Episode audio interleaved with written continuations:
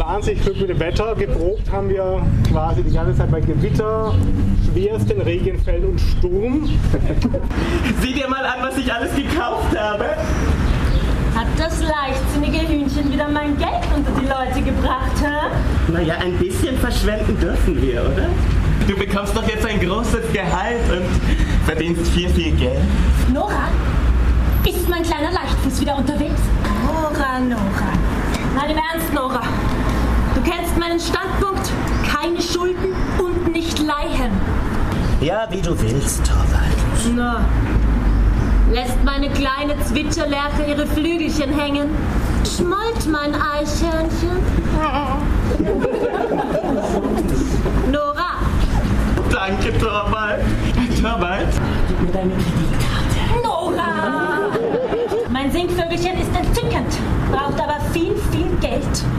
Unglaublich teuer für einen Mann, sich so einen Vogel zu halten. Ja, ich würde ja nie was gegen deinen Willen tun. Das weiß ich doch, Nora. Hast du auch nicht vergessen, Dr. Rang einzuladen? Selbstverständlich ist er mit uns. Ist das nicht herrlich, so eine sichere, solide Stellung zu haben, Nora? Guten Tag, Nora. Christine! Oh! Yes, just wanna have fun.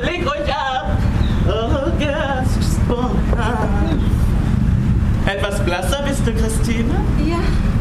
Ja, vielleicht auch etwas magerer. Oh, und viel, viel älter. Was? Ganz, ganz wenig. Nicht der Rede wert. Chin Chin. Arme Christine, du. Du bist ja jetzt Witwe. Und nichts hat er dir hinterlassen. Doro, da sind Blätter im Pool! Ganz allein. Ich habe ja drei süße Kinder. Jetzt musst du mir aber alles erzählen. Ja, wir mussten beide arbeiten. Häkeln, Handarbeit, Tupperpartys und so. In diesem ersten Jahr, da hat er sich wirklich schrecklich überanstrengt. Dann wurde er sterbenskrank. Ja, die Ärzte sagten, nur eine Reise in den Süden könne ihn retten. Ihr wart ja ein ganzes Jahr lang in Italien, nicht wahr? Es war eine wundervolle Reise. Und sie hat Torwald das Leben gerettet. 12.500 Dollar. Rede immer nur von mir. Nora. Sag mal, ist das wahr, du hast deinen Mann nicht geliebt? Die letzten drei Jahre waren wie ein einziger langer Arbeitstag für mich. Eigentlich fühle ich mich nur unsagbar leer. Es wäre so ein Glück für mich, wenn ich vielleicht eine kleine Anstellung kriegen würde. Du glaubst, Torwald kann was für dich tun? Naja, daran gedacht hatte ich schon. Das soll er, Christine. Lass mich nur machen. Torwald! Du, die du so wenig weißt von den Mühen und Sorgen des Lebens. Alle glaubt ihr, Nora sei zu nichts Ernsthaftem fähig. Ach was? Ich habe Torwald das Leben gerettet. Ich habe das ganze Geld bezahlt. Mir sagten die Ärzte, er sei in Lebensgefahr. Himmel, nein. Torwald. Mit seinem männlichen Selbstgefühl. Wie peinlich und demütigend für ihn. In der Geschäftswelt, da gibt es sogenannte Quartalszinsen und Tilgungsraten. Ich fühlte mich fast wie ein Mann. Was wollen Sie hier? Bankangelegenheiten zu Ihrem Mann. Ein Rechtsanwalt. Krugster. Krugstadt. Dr. Rang! Ja, das ist die allgemeine Meinung, dass man das muss. Ja, ein gewisser Rechtsanwalt Krogstadt. Torwald! Ja, Torwald! ja, Rank. Wer ist das? Darf ich dir vorstellen? Christine. Christine. Wer ist Christine? Christine Linde. Christine Linde. Ja, ja, wir kennen uns von früher. Frau Linde. Linde. Du tust doch was für Christine, wie? Frau Linde. Linde. Nun, vermutlich habe ich eine Stellung für Sie. Siehst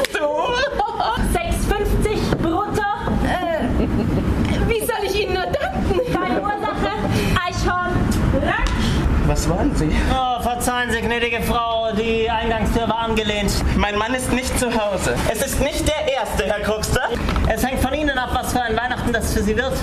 Ein wenig Einfluss hat man schließlich, auch als Frau. Doro, die Blätter! Und jetzt begreife ich auch wenigstens zu verdanken habe, dass ich rausgeworfen werde.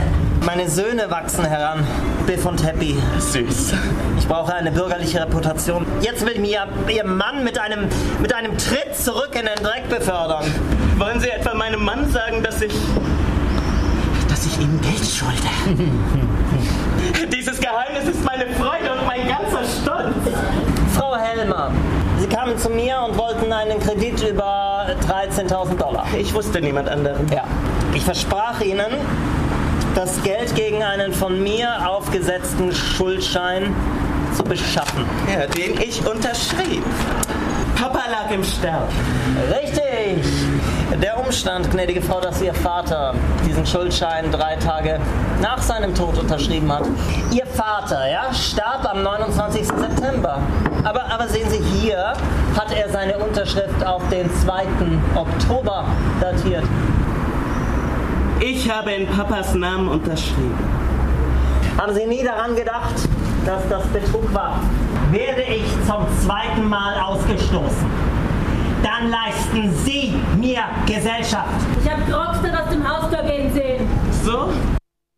Im Anschluss an das Stück habe ich Regisseur Kreitmeier noch gefragt, warum er denn seine männliche Hauptrolle mit einer Frau besetzt hat und andersrum. Aus der Not heraus. Also wir haben die Lisa engagiert, die eine tolle Schauspielerin ist und ein toller Typ. Und irgendwie dachten wir, das wäre super für die Nora.